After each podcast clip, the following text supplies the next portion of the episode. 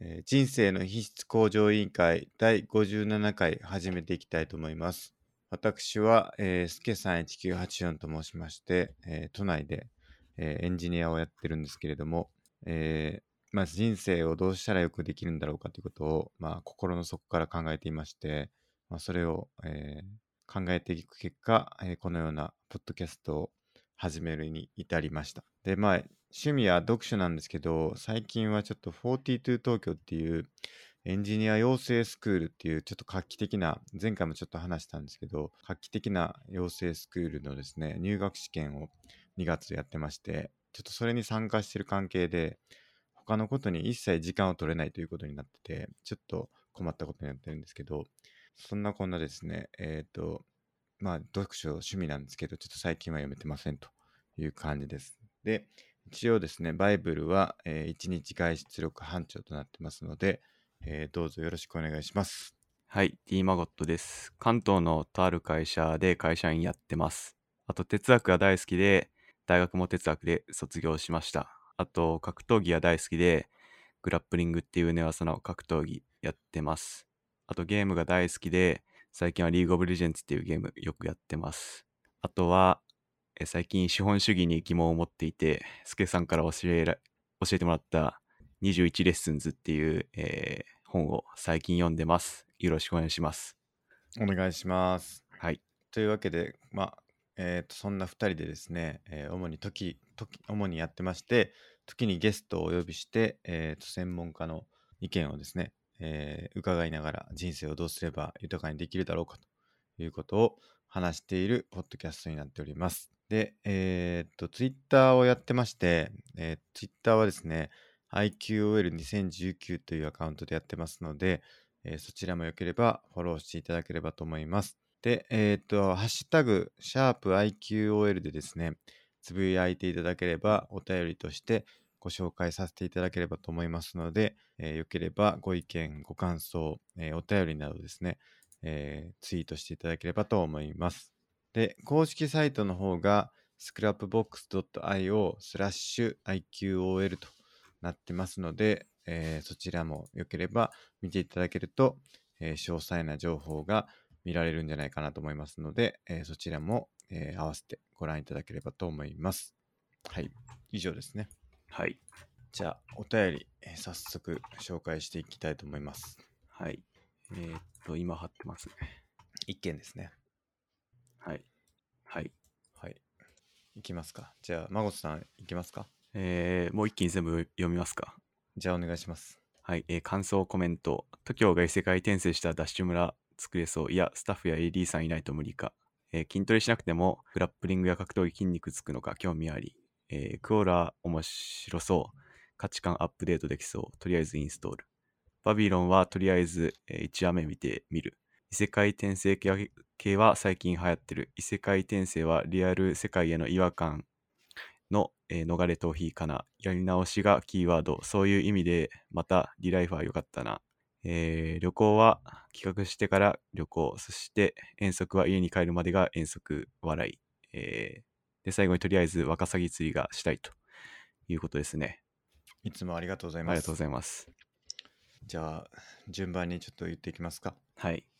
TOKIO がね、はい異世界異世界転生するっていうのははい。 どうですかありそうですか ありそう。ありそうですね。誰か漫画描いてそうですね。ありそうやな、確かに。はい。でもすでに結やっ構、ぱああれ、はい。の、TOKIO のメンバー自身も知識がすごいらしいんで、いけるんじゃないですか。まあ、ありますね。TOKIO 異世界転生で見るだけでも結構いっぱいある。はい。結構、あれなんですかね。あの、スタッフがやってるんですかね、やっぱり。スタッフもやってるでしょうね。自分たちだけではないでしょうね、やはっいぱりね。TOKIO だけではね。さすがにあの人手では難しそう。厳しいでしょ。はい。うん。ダッシュ村。はい見たことないんですよね。前回も言いましたけど。一回もない。ね、ダッシュ村。見てみたいですけど。今もやってるんですか今やってますね。うーん。なんか初代のダッシュ村がまあ、あの、福島の事故とかで行けなくなっちゃって確か。うーん今違うとこで島でやってますよね。ダッシュ島かダッシュ島ですね。なるほどあと筋トレはい。にしなくてもグラップリングとか格闘技で筋肉がつくのかってことですけどどうですかそれ間違いないです。で、つよくくのか結構いるんですよね。筋トレやってませんっていう人。うーんで、あと、イチローが筋トレはダメみたいなこと言ってて、へえなんか筋肉が増えても骨とか体格は変わんないから、それに負担が負担がかかるっていうのがイチロー確か言ってて、うんだから筋トレはしなくていいみたいな。そうなんだはい、確か言ってました。一応やってそうですけどね筋トレやってないんだやってないらしいです。ウェえイトトレーニンそグかうな、んですそこはい。ウェイトトレーニングはやっちゃダメってことですか確かちょっと調べてみますかうん。やったら筋肉トラとかライオを、ンはあ、そうですね。やったら筋肉を肥大させるトレーニングは、かえって野球選手のプレーに邪魔になると言ってるらしいです。トラとかライオンはウェイトレトレーニングしないうん言ってますねはい。まあ多分僕はこれ以上体でかくするのには筋トレが必要だと思うんですけど、はい、でもまあ無駄に階級上がっちゃうし、うんいいかなと思って、今筋のトレはしてないいですかじゃあしてないです。うーんまあ、やるとしても自重ですね。はいはいプリズナートレーニングですね。プリズナートレーニングやってますやってないっ す。スケさんやってるんですか僕もやってないですけどねや、ってない。えー最近もうちょっとリングフィットアドベンチャーもちょっとやってないからなあれ、全クリがありましたよね、100リストに。そうですねちょっと一回休止中ですね、はい。うん、ちょっとまあ2月は42あるからはい。ちょっといろいろできないですね何も2月困っはてますね42の月であると。そうなんですよね全勢力を傾けてやってるんですけどはい。なかなか大変ですね大変であると。うん筋トレみたいなもんですね42も どういうことですかいやなんかエンジニアの課題をいろいろやるんではい。あの筋トレですね言ってみればなるほどエ。ンジニアリングの問題を解くと筋肉ついてますかまあついてるんじゃないですかね結構やっぱり理解を求められるというか細かいところまで見見ていく感じになるんではい。あの勉強になりますね非常になるほど。と非常に良いですねりあえず2月で終わり。そうですね結果が出るって感じですねほう1月の合格者の発表があってはい。結構阿鼻共感としててうーん。うんまあ僕は多分ね受かんないですねそれで言うと、そうなんですかえー時間が全然違うんでああ、そういうことか。他の人はもうなんか1日10時間とかはい。やってるんでなるほど。僕はなんか平均でって2時間とかもやってないと思いますし1時間ぐらいかな多分、うんだから多分全然無理だと思いますけどかける時間が違うと。そなるほどなう。学生が多いんでしょうねやっぱり確かにそこはハンデかもしれないですね。うんそうなんですよほう。まあなんで僕はどっちかというと筋トレ目的でやってますね、うん、 42はどれくらいつきました筋肉。うーん結構ついたかな結構勉強になったなすごいほう。うんえどっちかっていうと僕の好きな領域なんでねあのなんていうんですかねあの原理原則を知るというかねはい。あの一から作ってみようみたいなやつが多いんで、はい。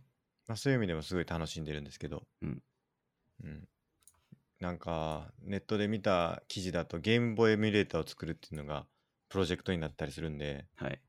まあ、そういうのもねなんか僕のやっぱり共通って僕がずっとやりたがってることのまあスクールになっててそれを通じて勉強するって感じなんで、まあ、一石二鳥というかね、まあ、僕としては結構面白いなって思いますね なるほど。2月までか。まあ、あと半分ですね。そうですねあと半分ですねもうちょっと疲れちゃってちょっと疲れてるんですよねなるほど。あのうん今も。毎日仕事終わり行ってるからはい。さすがにね疲れてきた一緒に行ってるはい。 3人ぐらいで一緒に行ってるんですけど、はい。友人はい。残りの一人もね、ちょっと疲れが見えてきて、あ、そあのと、もう一人は、はいはい。兼業の方ですか何です兼業っていううか、仕事も行ってる人ですかその疲れてる人って。えっ、とね、その人は、あのー仕事はされてない。なるほど。うん、その方も疲れてきてると。そう。ちょっとそなのる人はね、1時間半かけて、その六本木のところまで来てるから、ほどあー往は復い3時間かかるっていうん で、疲れてるみたいですね、そもそも。あ移動がね。移動に。そう、はい移動に。で、あと一人の人は、仕事終わりにやってて、はい。その人はね、疲れてはないけど、なかなかついていくのが大変だっていうふうに言ってますね。なるほど。未経験の方なんで。はい。うんで、僕はもう単純に疲れてますね。なるほど。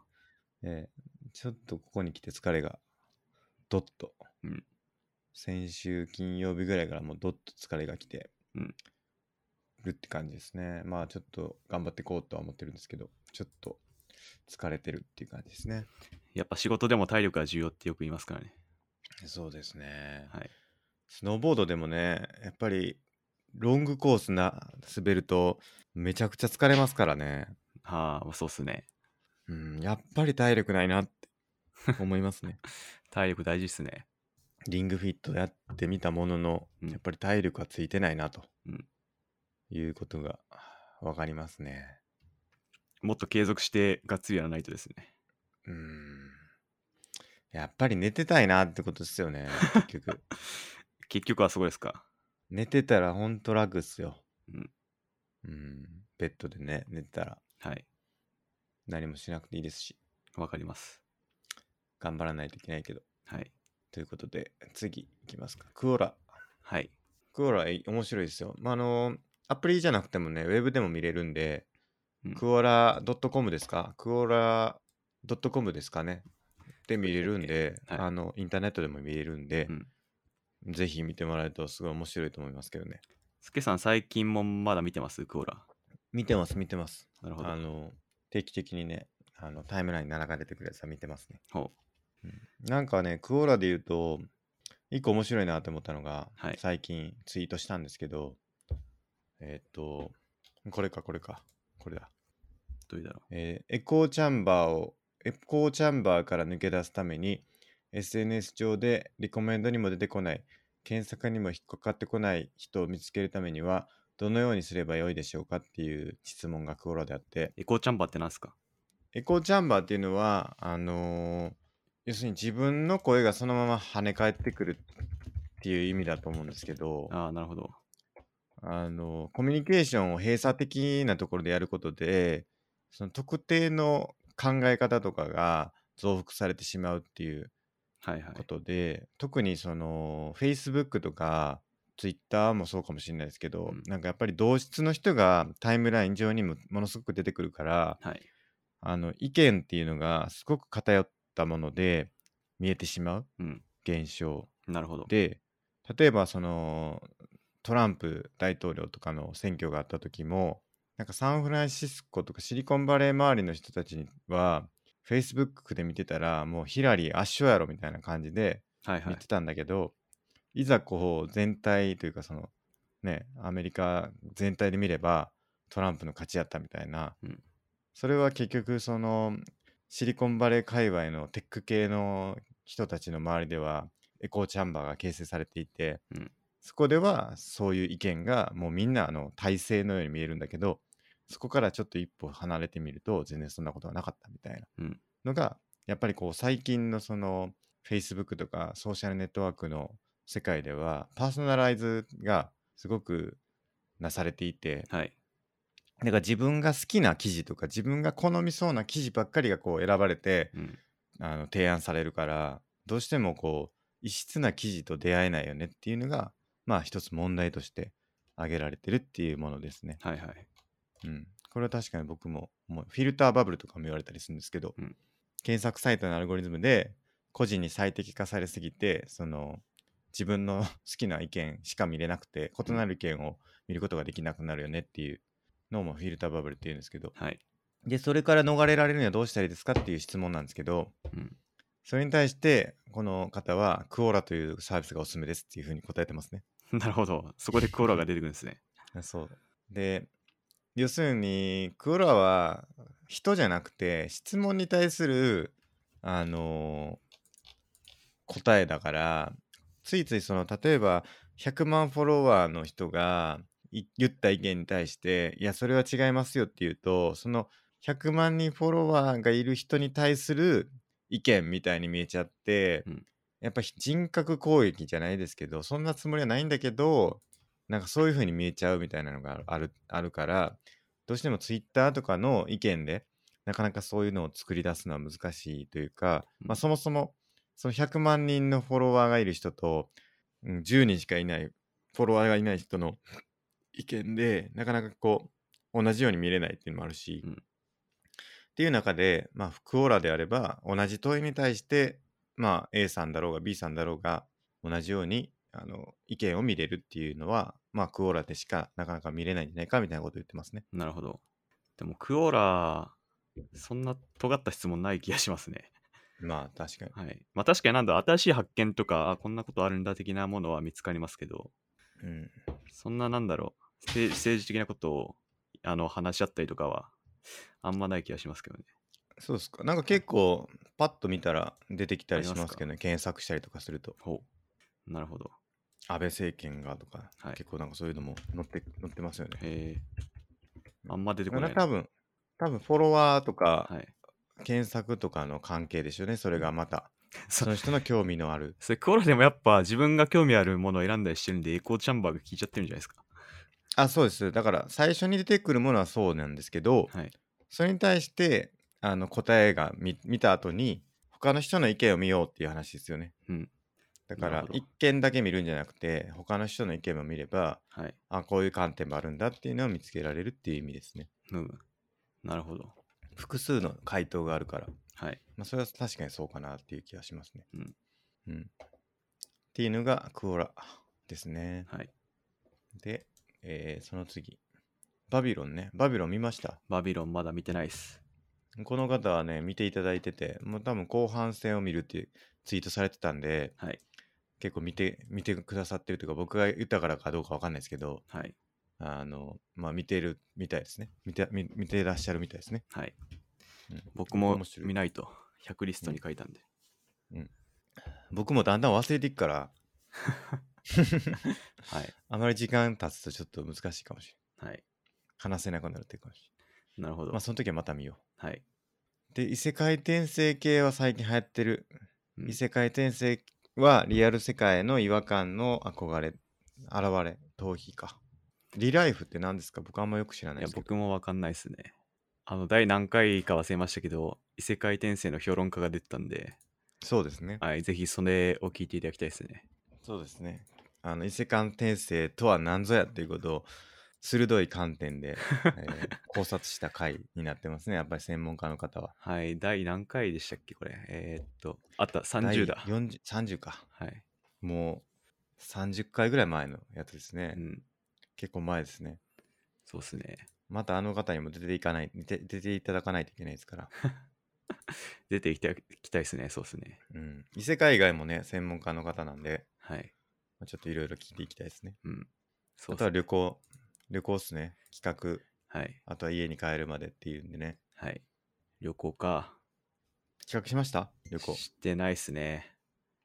まあ、しかも今ってあれじゃないですか。コロナウイルスの確かにね。影響があるんで、 うん。外出は控えましょう感がありますね。確かに。うん。コロナ、やっぱなんか猛威振るっていうんですかね、今。いや多分もうどこにでもいると思うんですよね。 確 かに。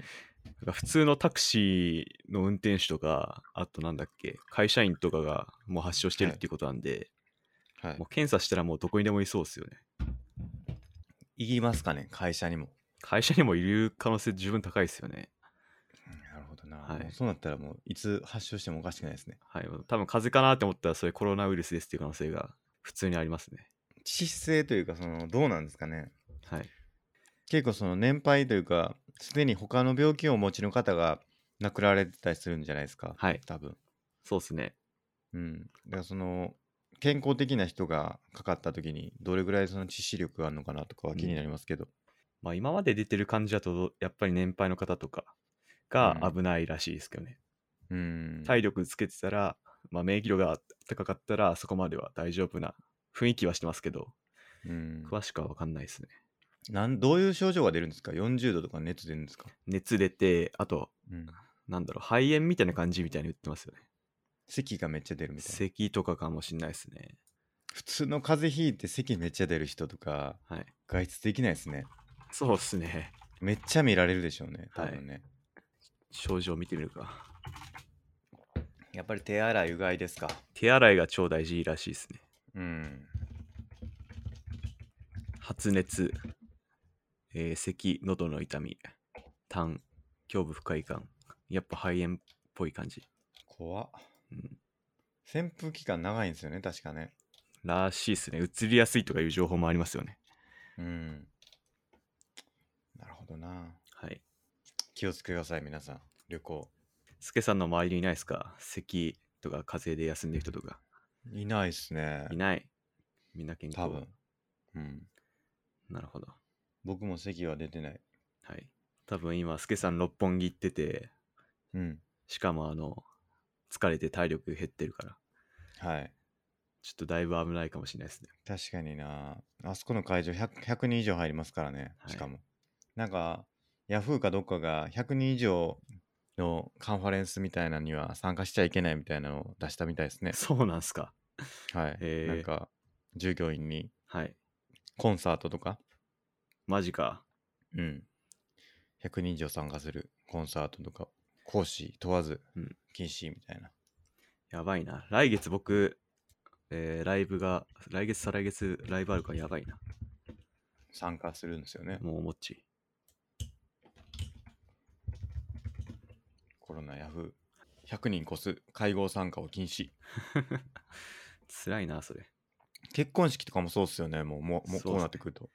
100人以上ですもんね。あと、満員電車もじゃないですか。まあ確かにな。満員電車一番やばいと思うんですよね。確かに。一番やばいですね。はい。めっちゃ広まりそはい。う。気をつけてください、皆さん。はい。もうマスクとかも売ってないし。そう、マスク、これから花粉症の季節で、はいはい。それなのにマスクがないのがきついですね。確かに。はい。孫さん、花粉症なんでしたっけ僕、むちゃくちゃ花粉症です。つら。はい。てかももう、う、もうそろそろ出てきてますね。マジか。はい。確保できてますマスク一応ありますね、家に。うーん。足ります。足りるかなどうかな微妙なとこだうな。ん。あ、そうなんだ。はいやば。スケさんえは若狭はい。花粉症持ってないですか僕ないですね。マジか。強い。うん、強いというか弱いんじゃないですか弱確いか花粉症ってあのーあれですよね抗体というか強すぎるんですよね反応があ、そうですね。過敏に反応してしまうっていう。そうですよねだから僕は全然反応しないからそんなことないけどはい。強い人は花粉症になりやすいうん。昔の人って花粉症になってたんですかどうなんすかね平安時代とかなってたかも。 どうだろうなわかんないですあっね。たんかなまであもな気づかないだけかあーでもなんか、あ、違うか。なんか、言われてたのが、杉を国策でたくさん植えて、なるほどなんかそのせいで花粉症が広まったっていう話はあるんで、なるほどなるほど昔はそこまでスギ花粉がなかったかもしれないです。なるほどはい。でも、あの、確か花粉症って英語でヘイフィーバーですよね。はいだからなんかそういうアレルギー症状は昔からあったと思います。 確かにはい。ヘイってヘイデーのヘイですよねそうです。あの、わらわらです。わらってことか。はい。干し草。はい。うーん。花粉症にも気をつけて、うんコロナウイルスも気をつけましょうってことですね。スケさん珍しいな、いいな。うん今の時代花粉症持ってない人ほんと珍しいっすよね。いいな。確かにあんまいないかも。でも、どうですかあまあ半分ぐらいはまだいないんじゃないですか。いや結構いるじゃないですか。どうだろう。そうですか。調べてみるか。花粉症ってどれぐらいなの確か4割。に。4割か。 4割、はてなって書いてる。じゃあまだ、まだだから花粉症じゃない人の方が多いってことですね。確かに。そうですね、4割くらいらしいですね。アンケート結果だと。なるほどな。はい。あれマゴさん、東京出てきてからでしたっけいや、僕前からずっと前からでしたっけ生まれてからです。生まれ生まれてからあの、なんだろう。花粉症っていうか、特定の草にアレルギーあって、はい生。まれてから。結構アレルギー体質なんで、なるほど。もうほぼ生まれてからですね。なるほどな。はい。大変ですね、それは。そうなんですね。だって、ちょっとしたライフハックなんですけど、はい。あの、点鼻薬がめちゃくちゃ効きます。ああの、鼻の中にプシュってするやつ。あ、はいはいはい。あなんか飲み薬だけだと、やっぱ、あんま効かなか効かなっいたりとか、眠くなったりするんで、うん僕の今までの経験だと、鼻にプシュってやる点鼻薬が一番効きます。それは薬局とかに売ってるんですか薬局には売ってないかもしれないですね。なんで、病院行けばすぐもらえますね。皮膚科じゃなくな内科になるのかな内科とか、まあ、アレルギー見てくれるとこ、なんかそういう表示あると思うんで、はいはいはい。そういうとこにもらってみるといいかも。点鼻点鼻薬をくれって言うんですかはい。そうっすね。飲み薬よりかは点鼻薬と。はい。一日どれぐらいやるんですか点鼻薬は。もう気になったらすぐやるんですかまあ、1日1回くらいだったと思います、う確か。ん、あ、それで十分なんだ。はい。なるほど。それむちゃくちゃ効きます。今もやってるんですか今やってますね。なんか、もう出てるんで、症状が。で、家にあったやつを使ってますけど、もうなくなるんで、またもらいに行かないとなって最近思ってます。それプラス、マスク。マスクそうっすね。うん、なるほど。大変ですね、花粉症も。そうっすね。僕はないから全然平和ですけど、はい。まあ、なんか確かにちょっとなんか天気いい日ですか天気いい日のがあれですよね花粉飛んでるんですかあー、多分そうですね。雨の日の次の日はいいんでしたっけ確か雨の、うん、雨降ってたらなんか落ちるとは言いますけど、言いますよね雨の次の日とかはダメなんだダメ、舞い上がってるっていうきい聞いたことがあるような、ないような。なるほどはい。 なんかちょっと目痛いなみたいにちょっと思う時はありますけどねたまにそれ、それ完全に花粉症だと思いますよ。目痛いなっていうかなんかちょっと目がちょっとなんかこう気になるなというぐらいですよあーかゆいとこまでもいかないけどなんかおるんちゃうかみたいな空気を感じる時ありますねそれは春ですか春というかその花粉がめっちゃ飛んでますよって言ってる日とかですかね。ああ、間違いなく花粉症ですね、それ。ですよねはい。僕もちょっと来てるは来てるかもしれない。うん。第一波が。なんかいきなり来るとか言いますからね。ですよね。はい。風邪ひいたんかなってやっぱ思うんですよね最初は、ああ、そうそうです。はい。うん違うと。うん。まあ、でもちょっと皆さんの花粉症対策なんかを教えていただけるといいんじゃないかなと思います ね。はい。花粉症特まだいいっすかはい。ちょっと言いたいえーもちろんもちろちょ僕むちゃくちゃアレルギー持ってて花粉症はちょっとまあいろいろ言いたいことがあるんですけど、ん。ぜひ。あの花粉症飲み薬飲むとあれ結構眠くなるんですよね、どれも。はいはい。脳の働きが弱くなるんで、なんかだいぶそれがきついっすね。うん、はい飲み薬はきついと。そうです。まあやっぱ効果が高いやつほど眠くなるんですよね。はいはい。なんで、弱いやつでもまあ、多少眠くなったりして、それが非常にきつい。仕事にも影響が出る。どんなレベルで眠いですかもうポテンといっちゃう感じうん、きついやつ飲んだらそうなりますね。うーん。起きてられないみたいな。そうっすね。頭が働かない、ぼーっとするみたいな。なるほど。で、CM でやってるアレグラとかは弱めなんですけど、うん。でも多少なりは影響あるかなーって感じですね。うーん。はい。ちょっと鼻かんでいいですか、はい。 どうぞ。あれぐらいは弱いんだ。アレグラは弱いっす。眠気か。はい。それないときは眠気な来ないですかえー、飲のんでないときはあ、。そうっすね。やっぱ来ないっすね。うーんん。僕は何もしてないけど眠いですけどね。最 近それはやっぱ、42東京の影響っすか。あれ、その話しましたっけ前回。前回眠いとは言ってましたね。言ってましたよね、はい確かに。い、や、マジでね、何もしてないときに寝寝そうになるんですよ。カクンときそうになる。クッとこう、 意識を失うというか、あーうん、会社リズムエイズの予約をしようと、はい。携帯をいじってて寝てるみたいな。会社大丈夫ですかまだ。会社では大丈夫かな、まだ。うんあれ、すけさん寝てるって周りの人思ってないですか 寝るときは寝てるんでね、寝るときは寝る。うんもうそれは思われてると思います。はい。なるほど。花粉症。花粉症でもあれやな、会社の人、花粉症つらいみたいな人あんまいないかもな。マジか。うん、みんな健康っすね。確かに。すごいな、そ研れ。究室の時はめっちゃいたけど、はい。花粉症でも家出れませんみたいな人。すごいな、それ。うん。超重度箱っすね、一箱はい。なくなるみたいなはい、レはベいル。感。なるほど。そこまでじゃないんですか、孫さんは。そこまでではないですね。まあ、あと、薬のおかげ薬で飲ん。るかはいそっかそっか。飲み薬と点鼻薬、どっちも。そうですね。調子良ければ点鼻薬だけでいいんですけど、はい。重度の時はどっちもみたいな。日によって変わるんですかそうですね。やっぱ日によってとか季節によって、飛び具合で。はい、変わります。なるほど。はい。それは大変ですね。なんか送ります ね。花粉症の何か。花粉症、ティッシュですかティッシュぐらいですかティッシュあと、ヤクルトがいいとか言いますよね。へえ、腸内環境を整えれば、なるほど。あの、花粉症が抑えられるっていう話もあります。ええそうなんだ。それははい。不思議ですね。そうなんだ。なんか腸内環境すごい大事らしいですよ。ななん、かイライラも腸内環境でか変わるみたいな話なるほど。聞いたことあるような、ないようじゃあやっぱヨーグルトですかな。ああ、ヨーグルトいいらしいですね。うーん。やっぱりギリシャヨーグルト作って。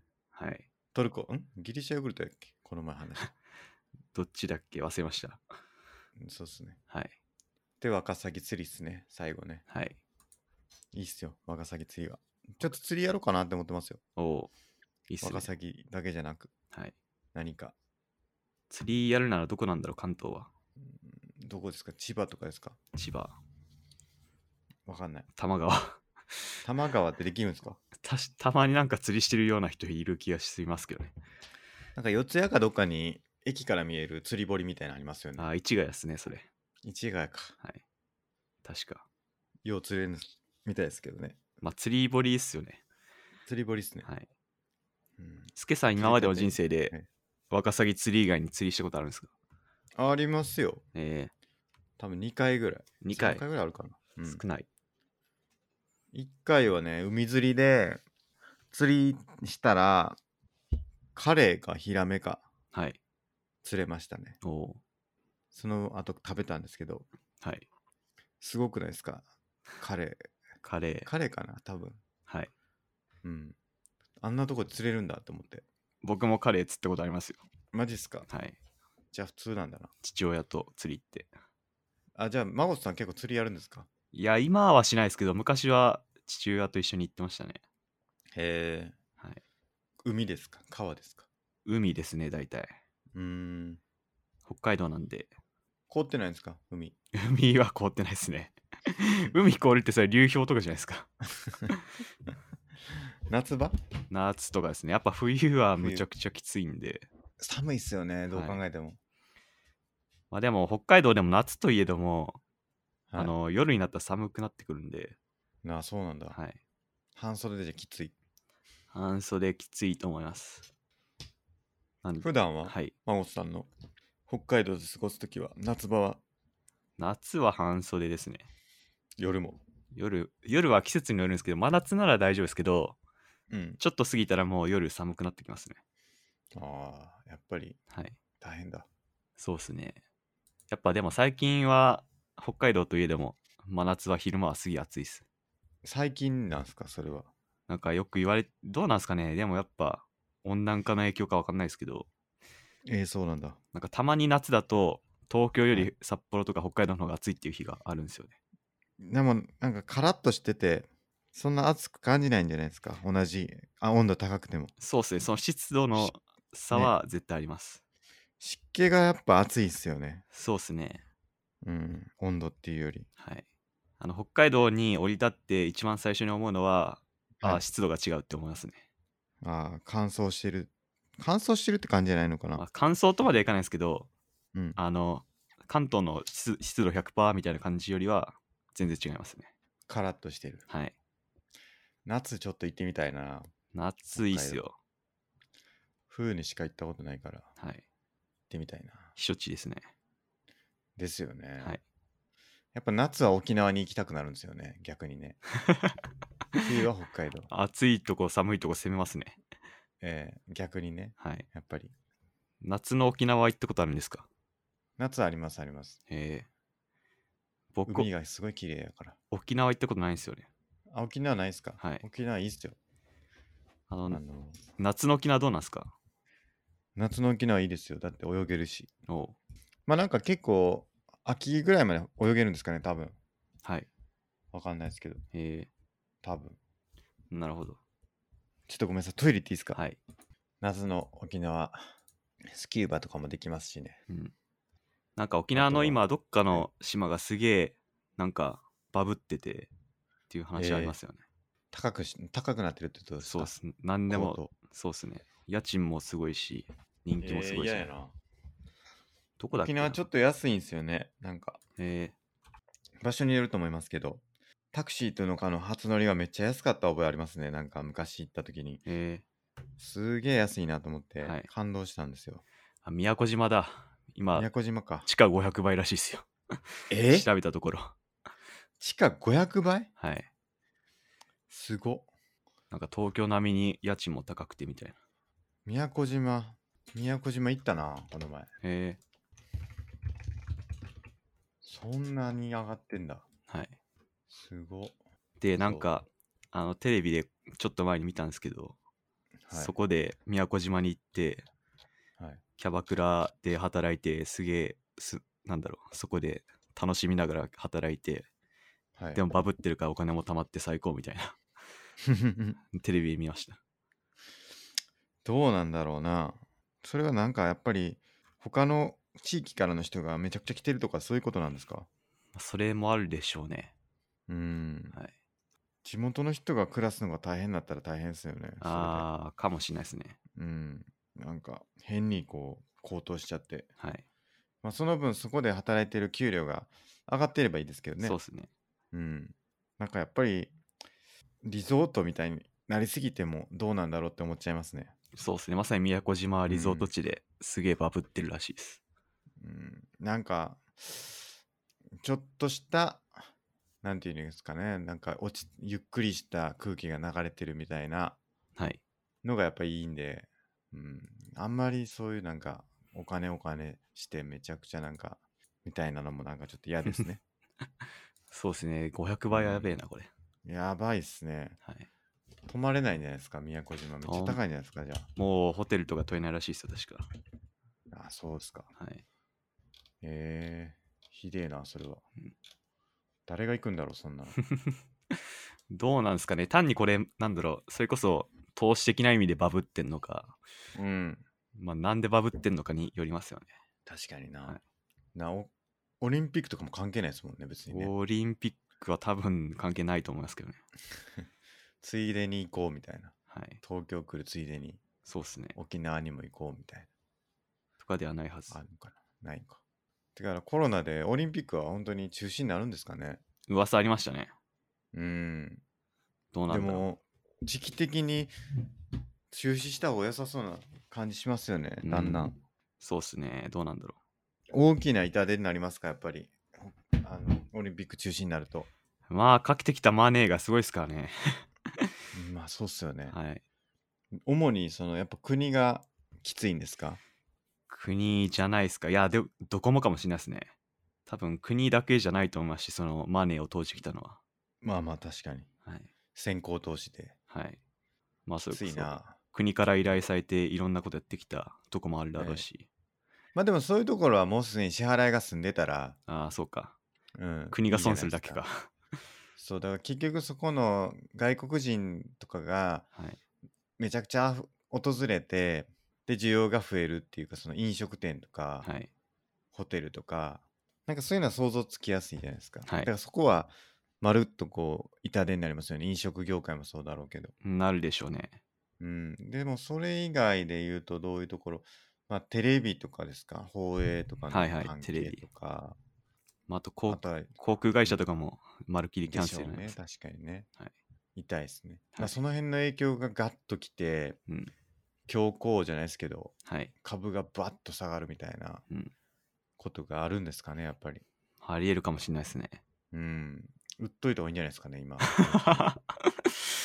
どうっすかね下手したらはいかもしれないでもうすね下がってるんかなむしろそれ織り込まれてるそうですけどねうんなんかもうある程度はありえそうですねうんなんか来月のライブも不安になってきたなすでにありますよねなんか中止しましたみたいなこと言ってるライブとかあるんで、ありますありますこれ十分ありえんな中止うんえ誰でしたっけ3月はスリップノットのフェスがあってはい4月は東京事変のライブが当たってはいはいそれがあります、なるほどなるほど、はいなんかエンジニアの結構有名なカンファレンスとかも今日中止しますっていうのが告知されてましたね、えーそれはどこでやるやつですかそれはどこかな多分東京でやる予定やったやつだと思いますけどはいドで会議っていう結構えー有名なやつなんですけど、はい中止しますって言ってねやばいなフェスとボタかンうんもう満員電車ですかねまあ、確かにねはい大丈夫かない気をつけた方がいいですよそれは やまあ中止したら泣きますねえ何年かぶりかのやつなんですかもうスリップノットは何年ぶりだろうな2年3年ぶりくらいなんでうーんまだ振りなんか普通に振り返ってくれるならいいですけどねはいはいはい。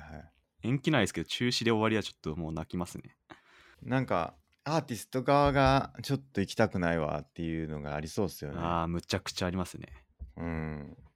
ありえるな。ありえますね。まあちょっとそれ備えといた方がいいっすよ。備えるというのは、ええいや、気持ち的なところ 気持でちもなるほうど。中止になるとはい。思っといた方がいいっすよ。ああ、もう中止を前提に考えとくと。あったらべ、あったら儲けもんぐらいのなるほど。気持ちでいた方がいいっすよ。予防線を張っとくと。はい。そうですね。その方がいいかも。うん。じゃあ、お便りありがとうございました。ありがとうございました。じゃあ、えーっと、100のリストですね、今日は。 100リストいきますか。 100リストね、でも僕見てたんですけど、はい。ちょっと何もやってない可能性が高いですよね。はい。ちょっと良くないですね。うんちょっと見ていこう、一応。ちょっと僕も見ていくか。うーん、進捗がない。あ、うん、届いたね。届いた。チャート式大学教養微分積分が届きました。なるほど。あの注文して。はい。それぐ らい、それはありますね。うんまだやってないんですけど。はい。あとは、まあ、スノーボードのやつをちょっと追加して、あのーフロントサイド180を完成させるっていうのがあるんですけど、それは何ですかあのー180度回転するやつですね、ジャンプして。ああ、そういう技名ですね。そうです。なるほど。。難しい。やっぱり、いろいろちょっとこの前は、日帰りで行ったんですけど、はい。やっぱりね、あの、踏み切れてないなっていうことが分かって、その板を。はい。その、結局、フロントサイド180の場合は、そのかかと側で踏み切ってというか、かかと側に重心を置くというかね、かかと側にエッジを立てて、はい。で、そこからジャンプするんですけど、そのひかかとサイかかと側、ヒールサイドって言うんですけど、ヒールサイド側のあの板の踏み込みがちょっと甘いなってことに気づいて、はい。ちょっとそれを今練習してるところで、うんまだちょっと全然できてないなって感じですね。なるほど。うん。うんもう2月は、えー、42東京でもうスキー、スノボのシーズン過ぎそうですけど大丈夫ですかえでも今月末にね、北海道また行きますから、おう今度はキロロに行きますから、はい。キロロリゾートにね、はい。 3日間行って、ちょっと滑ってきますから、はい。うんまあコロそれでどうかって感じですねコ。ロナウイルス気をつけてください。そうですね、もうどうしようかな。もうどうしようもないですね。あのーそこら辺やっぱ外国人多いんですよね。前はい話したっけな。は。多いっす多いっすい、なんか半分以上がもう外国人なん多いで、っす。はい。だいぶ気をつけていいただければなと。でもどうなんですかね外国人持ってんのかなうん、もうそういうの関係ないかもしれないですね。外国人も日本人も持ってる人はそ持うってそうる人。そう。もう関係ない。どこ行っても関係ないんじゃないかっていう感じはしますけどね。はい、それは間違いないですね。うん。まあ、近づかないってことですね、人には。はい。極力。人混みを避けて、マスクして、ええ、手洗って、そうですね。あはい。とは、あとは、ないね。ない。ちょこちょこね、ゲーム実況はね、実況っていうほとんどないですけど、やってるんですよね。はい。ドラクエのね、ドラクエ10最近またやってるんですけど、うんドラクエ10の実況をやってるんですけど、それぐらいかな全然やってないな、なんも。ない。よくないっすね。よくない、はい。よくないな、ほんまに。42ばっかやって、うんちょっとよくないな。やってないっす、全然。すいません。ちょっと次回までにもうちょっとやるように頑張ります。はい。真帆さんどうですか僕もですね、ないですね。なし。本は最近読んでるんですけど、はい。あの、書いてるやつじゃないんですよね。なるほど。 21レッスンズは結構分厚くて、はいはい。あれ、まあ楽しいんですけどね、楽しいんですけど、分厚いなって結構時間かかりそうだなとは思ってます。書いてくださいよ、じゃあ、それ。書きますか。書きましょう、書きましょはい。で、あと、ライブ行くみたいなのがあって、まあそれ、来月再来月うまくいったら達成できそうだかなっていうう。はいはい。のがありますね。なるほど、なるほど。はい。ロールの200試合ランクやるとかはどれぐらいいってるんですか、進捗としては。今、多分10試合くらいですね。うんうん全然なんこでのペースでいけるんですかいやー、ちょっとダメですね。だって、あと1日1試合やるとしてもはい、結構大変ですようね。ん。いつかがっつりやんないとですね。やるときはどれぐらいあるんですか ?1 日、ロールの試合は1。日3試合くらいはやるかもしれないですね。やるときは。はい。じゃあ、それを、それでもね、60日以上。そうっすね。うん。やんなきゃな。ブロスタってやってるんですか今 も。ブロスターは最近やってないですね。1000到達。あ、でも頑張ればいけるかもな、これ。ストリートファイターと。ストリートファイターも最近やってないかな。最近スマブラよくやってますね。へーはい。下手っすけえど、。それはランクみたいなのがあるんですあ、かあります。どでうで、すかまあこれチェックついてますけど、世界戦闘力っていうのがあって、それがランクみたいなものなんですけど、はい。それは目標の20万いったんで、うん。超初心者から出したみたいなんぼがなんぼなんですか大体。な。田んぼが600万くらいいけば相当強いみたいな。うーん。いや、ちょっと詳しくわかんないですけど、多分、なんぼからスタートするんですかゼロからですかあゼロからです。で、どういうふうに上がっていくんですかこれは。オンラインで勝ったら上がってく。 1回の勝つとどれぐらいもらえるんですかいや、なんか全然違うんですよね。なんかうーん1000くらいの時もあれば、一気はにい何十万上がる時もあるし、すごっ。結構なんか計算式はよくわかんなくて、うーん。上がる時は上がるしみたいな感じですね。なるほど。負けると減るん ですか減ります。うわ、つら。はい。まあ、だから相手の強さとかによって、そうですね。差しっすかさしいです、基本的に。うーん。はい僕と孫さんでやったみたいな形ではい。マッチングするんですかあ、そうです。そんな感じで。うーん。まあ、スマブラ全然やってない、楽しいですね。人が多いです。キャラ変えるんですかキャラ最近変えましたね。前はなんでやってるんで勇者使ってたんですけど、すかはい。今クッパジュニア使ってます。うーん、強いんですかまあまあ強いかも。うーん、はい。なんでそれ変えたんですか えー、なんかいろいろ触ってたら、これいいなみたいな。それだけです。人がそんないるんですね。そうですね。プレイヤー人口が多いですね。うーん。多。分、一番盛り上がってる格ゲーってスマブラですね。間違いなく。あ、そうなんだ。はい。今。鉄拳とかストリートファイターよりも、間違いなく盛り上がってますね。へえ、はい格ゲーとしてこうジャンルされてるんですね。一応そうですね。世間的には。うーん。はいあの、面白いですよね、面白いですスマブラはね。なんかうエボとかいう、まあ、格ゲーの大会でも、確か一番エントリー数が多かったですね。はあ。はい。大体差しなんですかその大会とかでも。大会は間違いなく差しです。うーん。はい、だ大乱闘なのに、大乱闘なのに差しです。大乱闘じゃないと。あの、我々が64で慣れ親しんだワイワイ感はもうないですよ。ない んだ。もうアイテムなんて一切使わないですから。アイテムなし。なしなんでえ、あわかんない です。そういう風になってますね。運ゲーになっちゃうからかな。ああー、ありますね。えじゃあフィールドとかも固定されてるんですかまあ何種類かあるんですけど、うんなん。かすごい動くようなやつはもう全然ないです。ギミック多いめのやつはなし。もうないですね。うーん。はい。ひっくり返ったりと か。あナイスナイス。マグマ吹い吹いてきたりとか。そういうのはないですね。あ、じゃあもう落ちるか落ちないかみたいな。もうそそうですね。腕前じゃで吹っ飛ばすみたいな。真っ平らのところが多いってことですかあ、そうです。大体多いです。雲でちょっとしたら足場消えるみたいなそういうのもないんですかもう最近ないですね。うーん、はいそんなん撮ったら面白くないんじゃないかなうん。確かにスそマブのラとしては 別物っすね、もなるほど、う。はい。でもあれ HP がないからないからっていうか飛ばなければなんとかなるから、はい。なんかちょっと格ゲーとはちょっと違いますよねそうですね。ちょっと違うある意感味じでは合うかもしれないです。だって80ぐらいでも吹っ飛んだりするじゃないですかはい。だから一発逆転を狙えるゲームですよねある意味ではい。もうなんなら20でも死ぬとき死にますからね。うん確かにはい。なるほどはい。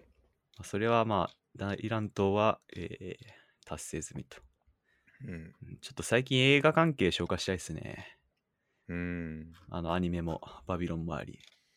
はいはいはい。何やってるんですか最近真央さんは最近、はい何をやってるか。はい。うーん。リーグオブレジェンズ友達とやったり、うん。えー21レッスンズ読んだり、はいはい。格闘技したりですね。うん。はい。この前、金曜日、はい。なんか、ゲー ムするのに残業しよう言ってましたよ。あー金曜は、あの、深夜までゲームやりたいんですよね。友達なるほと。ど。なぜですかえ、明日休みだから。ああ、次の日休みだから。はい。で、それで、時は間い調整で残業っていうね。面白いな、はいそれカフェで時間潰したらいいじゃないですか。カフェで。ねえまあカフカェフェとか。か、こう、なんていうんですかマックとかね、なるほど。ドトールとか。てか、家帰ったらいいじゃないですか、別 に。家帰ったら、僕、はい。寝ちゃうんですよ。寝ちゃうんで、なんで、ね寝れないような環境に身を置いて。うん。はい。家帰ったらもうまずベッドに向かうってことですかえーシャワー入って、布う団に横になるみ たいな。よくあるんで、んすると寝ちゃうと。はい。なるほど。それで朝まで寝ちゃうってことがあるんで、なるほど。よくないと。金夜は。はい。この前何してたんですか金夜は。えーリーグオブレジェンツやってました。ああ。はい。何時くらいまで何時 ?2、3時くらいかな。ああ、まあでも、はい。まあまあ、許容範囲というか、想定の範囲内ですね。はい。 2時、3時であれば。そうっすね。いリズム崩れませんそれで。や、まあ、1日くらいならね、うん。大丈夫です。取り返さないと遅れていきますからね。 孫さん理理論で。はい、そうです。まあ、でも、やっぱ月曜仕事あるんで、はいはい。まあ大丈夫かなと。じゃあ日曜日に戻すと。そうです。じゃあ今日戻さないといけないですね。そうですね、戻さないとですね。今日は何時に寝る予定ですか今日は、どうだろう、わかんないですね。でもまあ、起きる時間は決まってますと。 明日ね。はい。はいはい。孫さん起きるの得意なんでしたっけ起きるの得意です。眠くない起きて。眠いこともありますけど、でも起きますね。起きれないことはない。はい。起きようと思えば起きると。はい。なるほど。すけさんはどうですか僕は起きますけど辛いな。やっぱりうん。朝起きるのは。 僕もそんな感じです。じゃあ一緒か。みんな一緒か。はい大体。でもたまに起きれないっていう人いますよね。あー起きれないってどういうことなんですかねあの、目覚ましがか聞こえない。勝手に止まってるみたいな。 それ相当辛いよな。はい。僕それ絶対ないわ。目覚まし10個くらいかけてますみたいすごいよな。大変やん。そんなんかけたら。な。はい。あとなんか起きたら、起き起きたらもう起きっぱなしというか寝れないって人もいますよね。ほう。変な時間に目が覚めたっていう人いませんたまに。あ、いますね。うん。で変な時間に目が覚めたら僕からしたら別にそのまままた寝たらええやんって思うんですけど。はい。もう一回目が覚めてしまったら寝が寝寝れない、うんってことがある人がいるみたいですね、やっぱり。いますね。うん。はい。それはなんかやっぱり、でも疲れてるみたいですね。あうのん感覚としては。でも寝れないからはい。辛いって言ってますね。うん。その感覚僕はあんまなくて。うんもういくらでも寝れる から。そなんか、米軍が教える寝方みたいなのありますよね。う。なんすか、それ。なんだっけな。アメリカ海軍から学ぶ数分で眠りに落ちる睡眠法。ほう。ライフハックだ。気になるな。貼りました。ありがとうございます。リラクション、リラクシエーションテクニック。体をパートごとにリラックスさせてから、最後に15 10秒間から心を完全にリラックスさせる。うんうーん舌、顎、目の周りの筋肉を含む顔の筋肉全体をリラックスさせる。はい。肩の力を完全に抜き、だらりとさせる。うん次に、片方の腕の力を抜いて、続いて、もう片方の腕の力を抜く。息を吐き、胸のあたりをリラックスさせる。最後は足、ももの力を抜いてから、ふくはらぎの力を抜く。上記の手順を1分半ほどかけて行い、体のすべてのパートを完全にリラックスさせましょう。それから10秒間、頭の中を完全にクリアにします。うーん、これで、えー数分以内に眠ることができるとなるほど。書いております。一方アメリカ陸軍は安らかな睡眠をとるために最も重要なことは自分に効く方やり方を採用することです 自分の体に効くことより優れた魔法の処方箋はありませんとアドバイスしていますなるほどということらしいですめちゃくちゃやな海軍と陸軍で違うんですね。対立してるんですねやっぱこの 2, 二人とか二こ のチームは知ってるかもしれないですね、これは。あえて言ってるもんなこれ、うん絶対。あるんですかね対抗心的なね。あるんじゃないですか。やっぱあんのか。また変なこと言っとるわ、海軍のやつがみたい な。あるんじゃないですか。ありそうっすね。ええそういうのが、いええ今回の100リスト、ちょっと進捗悪いですね。はい。うん。ちょっとやっぱ僕がちょっと疲れてるな、やっぱ前回に引き続き。うんちょっとね、疲れてるんですよ。はい。ちょっと困ってて。疲れてると。うん。どうしたもんかな。まあ、2月を乗り切ればえ大丈夫のはず。え大丈夫なはず。なるほど。真帆さんの21レッスンどこまで読みました僕20%くらい読みました。どうですかそこまでの話とかちょっと今日は聞けたらなと思いますけど。超面白いですね。えっと、メモってるんですけど、そうですね。あの、自由主義のとかを読んで、今 AI のなんかことを書いてるのはいはい。読んで雇て、用のところかな。はい。雇用が、雇用とか生活がががらりと変わるぞみたいなうん。ことを読んのとこを読んでて、AI どうなんですかね結構その、あの、この本書いたユバルノア・ハラリさんですかはい。結構だいぶ危険だよみたいなことを言ってるんですけど、と思うんですけど、はいはい実際にそうなるのか。どういう感じで危険って言ってましたっけえーなんかもう仕事ない人たくさん出るぞみたいな感じだと思います。うんうんうん。はい、なんででしたっけもう何でもかんでも AI がやってくれるから、うん。我々の出番はなくなるみたいうんな。感じだったと思います。まあそれよく言われますけど、はい。ほんまかなっていうのはありますよね。うん、そうっすね。うん。僕の感覚ではまだそんなんなんですけどね、今のところは。うん。うん。まあでも多分想像できない方向に行く可能性はあると思うんで、ありますね。まあ我々がちょっとぬるま湯に使ってる可能性ありますね。確かに。はい。決められた課題をこなす力っていうのはもう圧倒的に強いですよね AI とかの方が、はい。うん、将棋とかもそうですけど、うんもう決められたルールの中で最適解を求めるみたいなのはうん。絶対強いですよね、はい。うん、だけどどうなんだろう僕らのような僕らのようなって言ったらあれですけどはい。 僕の仕事をなんかやってくれるイメージ全くないけどな僕もないっ す。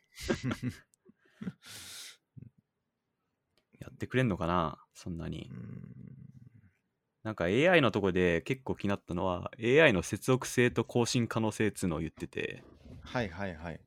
例えばあの医者医者だとするとうん。どんな Amazon の奥地とかであっても、はいはいインターネットにつながってしまえばもう最新の世界でトップレベルっていうか最新の情報を得られるっていうのを言ってて、はいはいはい。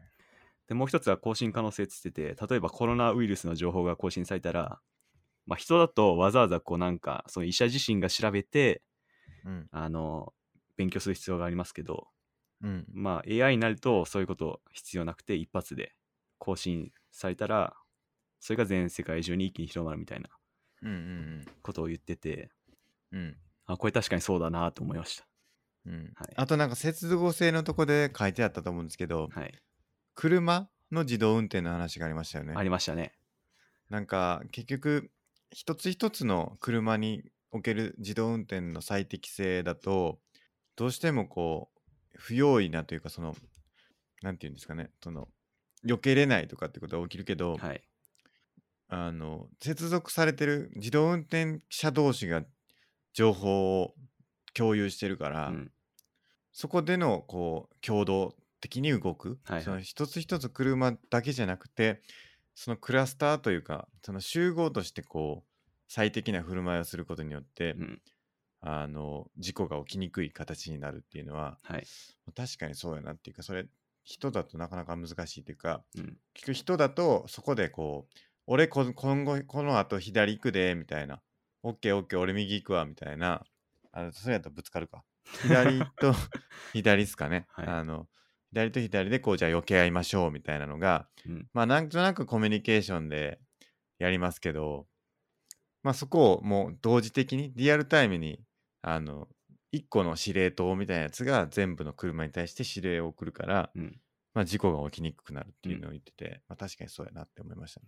なんか今トヨタが街作るっつってますよね言ってますね。まさにそういうことがやんのかなはいはいはい。静岡ででしたっけ富士山のふもとでしたっけ、CM やってうんまちょっすとよね、行ってみたい。行ってみたいですね。うん。そこで生活してみたいなうん。こと言ってますよね。日本の中心が静岡に変わるかもしれないですね。そうっすね、ありえますね。スケさんはもう自動運転待ちですもんね。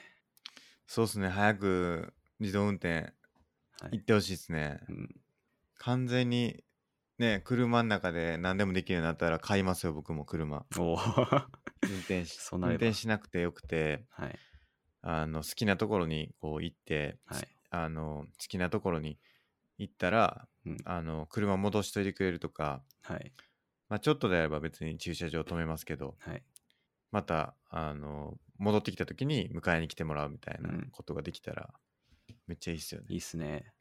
寝てる間に会社着いてとかてか何だったらもううん車が家みたいになったらいいんかなキャンピングカー。なんか、やっぱ、でも多分その人も言ってましたけど、やっぱ法律とかがいつ整備されるかがみたいなこと言ってましたね。なるほど、はい。まあ、確かに技術的にはそういうことをやったら、すごい、なんだろう、うまくできるかもしれないけど、はい、法律とかがの壁があるからみたいなこと言ってましたね。法律の壁はい、例えばその自例えばどうなんですか自動運転で事故った時責任どうするんだみたいなああそう確いかにうね法律的な話がまだあると思うんで、うんまあ、そういうのもあるんでいつになるかなっていう感じですね。自動運転で事故ったら誰の責任になるんですかねそうっすよね。うんそこがだいぶ問題ですよね。難しくないですかはい。多分それもあって今アシスト機能つってるんですよね。はいはいはいあの自動運転とは確か完全自動みたいなことは言ってないはず。はいはいそうですよね、はい。でもそれこそ善と悪の問題になってきますよねと言いますと、いや例えばだから自動運転ではい。 どうしてもこう左に行っても右に行っても人引いてまうって時に そんな状況あります。ね例えばですよ、ね、はい。どっち選ぶねんっていう話になりますよねトロッコ問題、なるほど。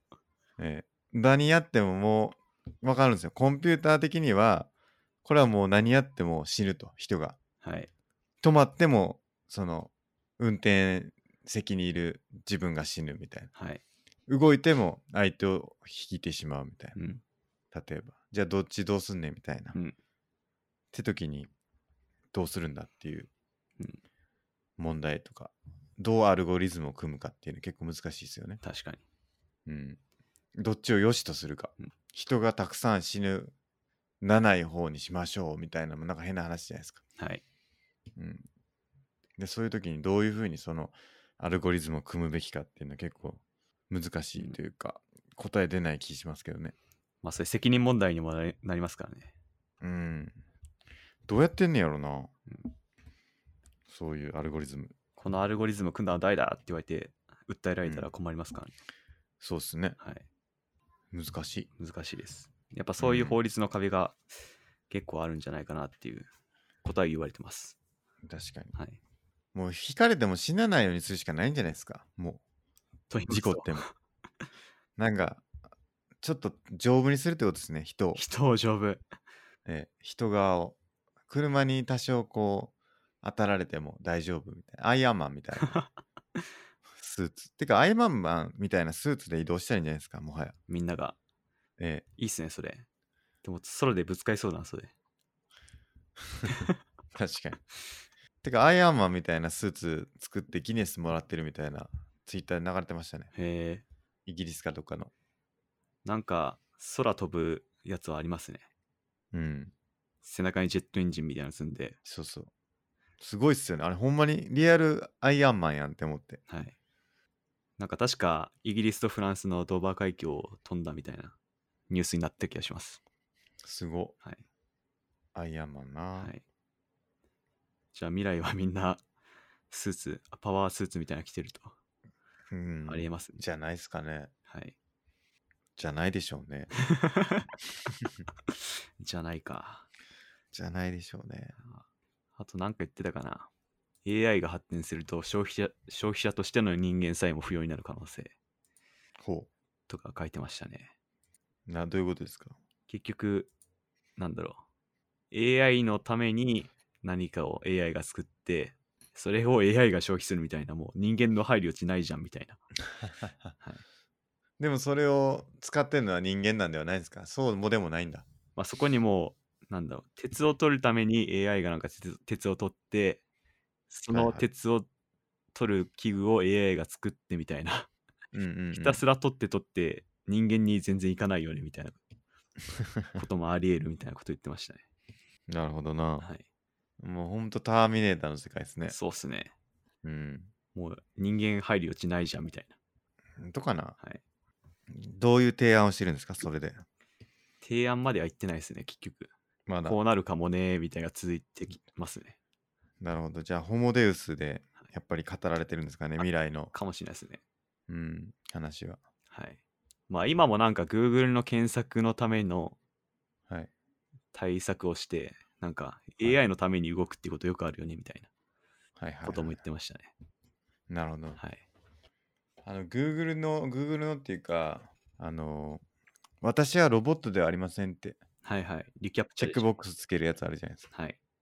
あれなんかすごい技術が詰まってるみたいですね。なんかあれもいたいちごっこって聞きましたけどね。まあそうなんですけど、はいでもすごいらしいですね、あれ。なんかそのチェでック結局そこをは突い破するだけの、なんていうか、技術力を投下する意味がないようにししとかないといけないってことですよね。ああ、そうですね。うん。そんな労力がかけるんやったらみたいなはい。ことだと思うんですよね、結局ね。なるほど。うん。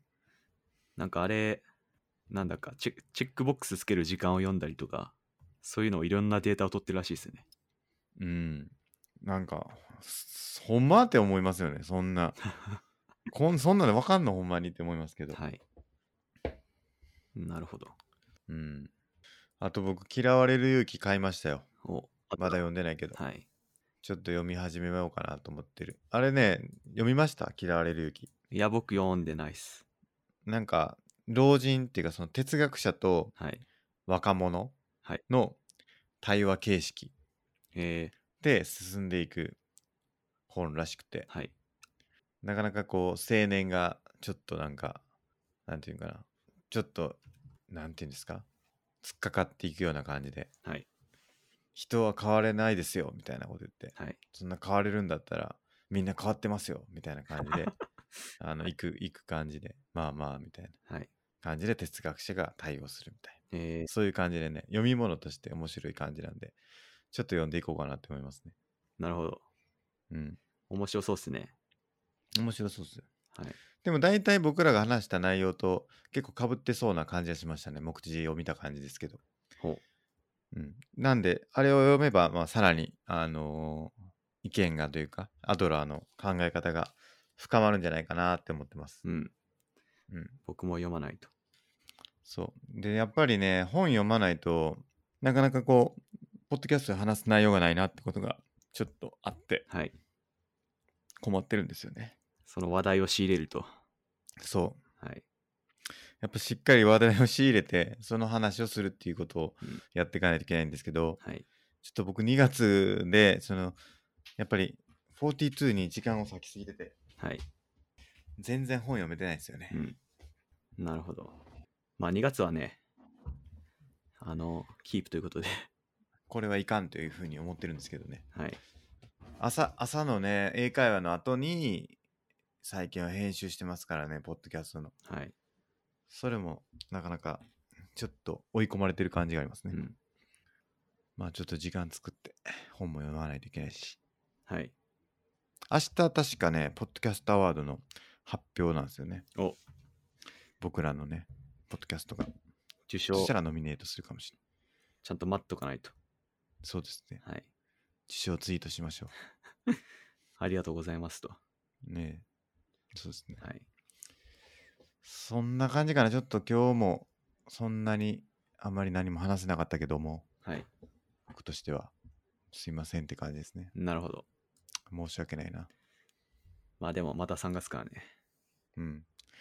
ちょっと本も読んで、は100い分で明治も読んで、ちゃんと、ちゃんとやってきますよ。はい。うん。そんなところですかね、はい。今日は。そうっすちょっねと。早いですけど。はい。はい。ということで、えー本日もありがとうございました。ありがとうございました。